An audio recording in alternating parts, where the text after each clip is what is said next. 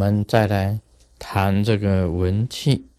那么我们提到的是聚会法器，聚会法器。这个会啊，在佛门当中啊是谈的很多。那么一般的世间的也有他世间的这个智慧，在佛方面来讲称为佛会。那么有的给他讲成波叶啊，波叶两个字，如来的智慧，如来的智慧，在密教里面又称为五智，也就是五方五如来啊，他的具有的根本智就是五五种智慧，像中央毗卢遮那佛啊，这个。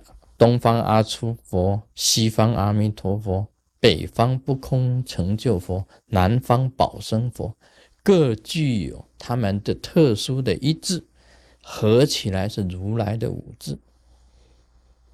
这五种智慧啊，我们称为佛的佛慧，能具有五种智慧啊，能够了生死，能够断烦恼。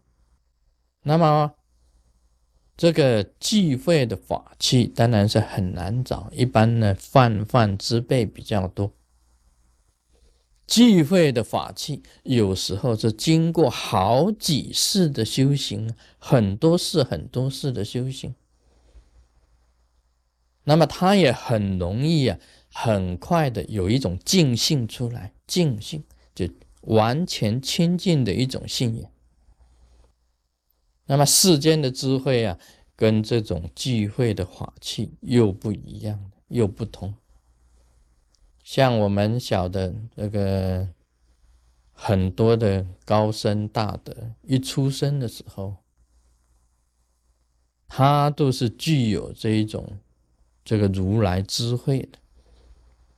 像密教的很多的佛佛仁波切，一出生的时候。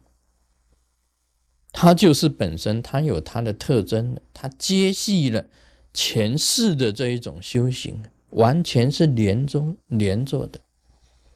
他马上他可以知道有所谓的三世，有多世的轮回，马上就清楚明白了。他能够用妙观察，就可以找出另外的一些修行人，这种聚会的法器。可以从他的眉毛啊、眼睛啊、耳朵啊、鼻子啊、嘴啊，他的身相里面观察，就能够明白他是不是佛佛，他是不是仁波切。由他本身的反应、他的谈话、他的身相，就可以知道的有没有聚会，有没有具有这样子的大智慧，是不是法器。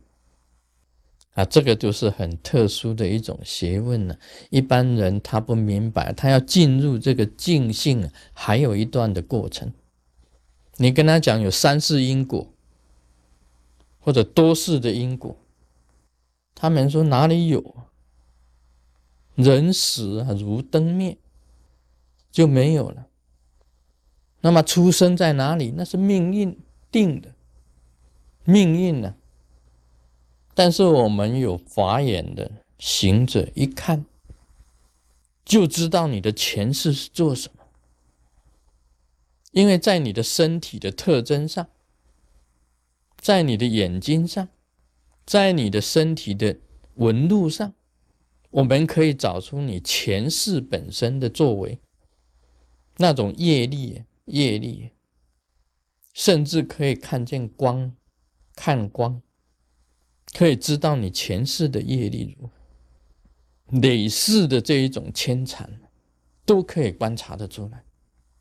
所以我觉得啊，是你能够啊观察了知宇宙的真相及世间万物所有事理，你能够分辨的非常的清楚，都是称为机会的，都是称为机会。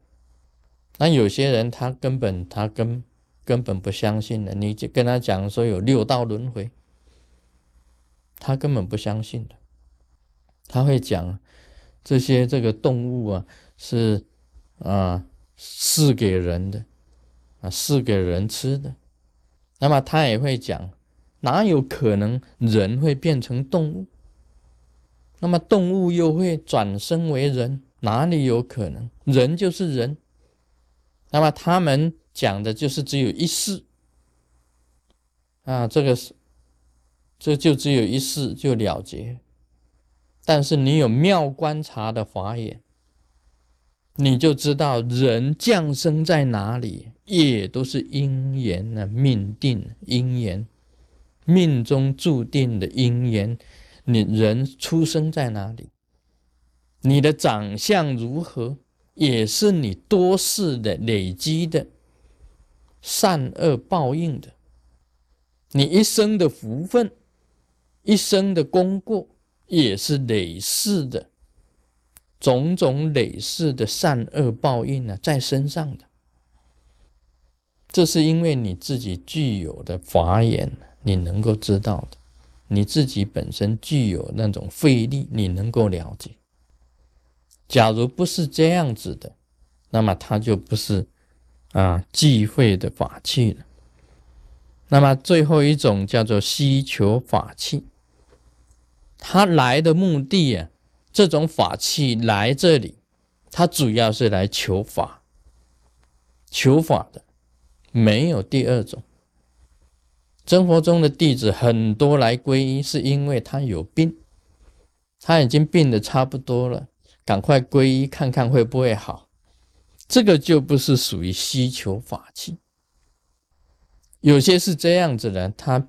濒临的这个破产的边缘，赶快皈依，希望活菩萨保佑他能够哈这个重振他的事业的，这个也不是希求法器，有的是因为他求小孩子，活菩萨啊给他福分，生了小孩子他就皈依，这也不是希求法器。所谓的希求法器呢？也就是一心，只有一心去求佛法的，这个是希求法器。所以莲花生大师讲啊，尊师啊，重法实修，这个希求法器是重法的。你来求啊名闻利养的，就不是需求。需求法器，他一心向佛，一心学法。其他的没有，其他的没有，他只有来学习佛法，学习如来的智慧，学习这个啊所谓的这个啊度众生的方法，这样子呢就是属于需求法器，那么其他的就不是了。所以文气有三呢，一呀是正助法器。第二是聚会法器，第三个是需求法器。你能够明白这个，就是文气。Om Mani p a m h m。